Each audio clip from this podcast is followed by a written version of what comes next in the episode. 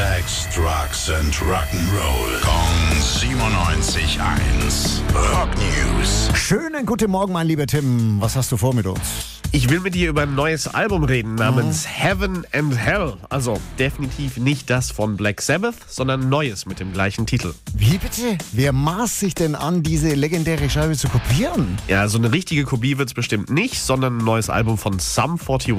Ah, okay. Dann wird das vom Sound her wohl auch ganz schön weit weg sein von Black Sabbath, vom Dio, oder? Ja, nicht unbedingt. Es soll nämlich ein Doppelalbum werden und äh, die Heaven-Hälfte, das wird auf jeden Fall so Sum 41 typischer Pop-Punk, aber auf der Hell-Seite wird's dann deutlich härter, so richtig klassischer Heavy Metal. Ich glaube, das ist auch für Sabbath und Dio dann okay. Ja, also solange es auch ein bisschen härter wird, will ich mal nicht so, so sein, Tim. Jetzt bin Sehr ich ganz- großmüßig von dir, äh, ja, ja. Von der Rolle hier.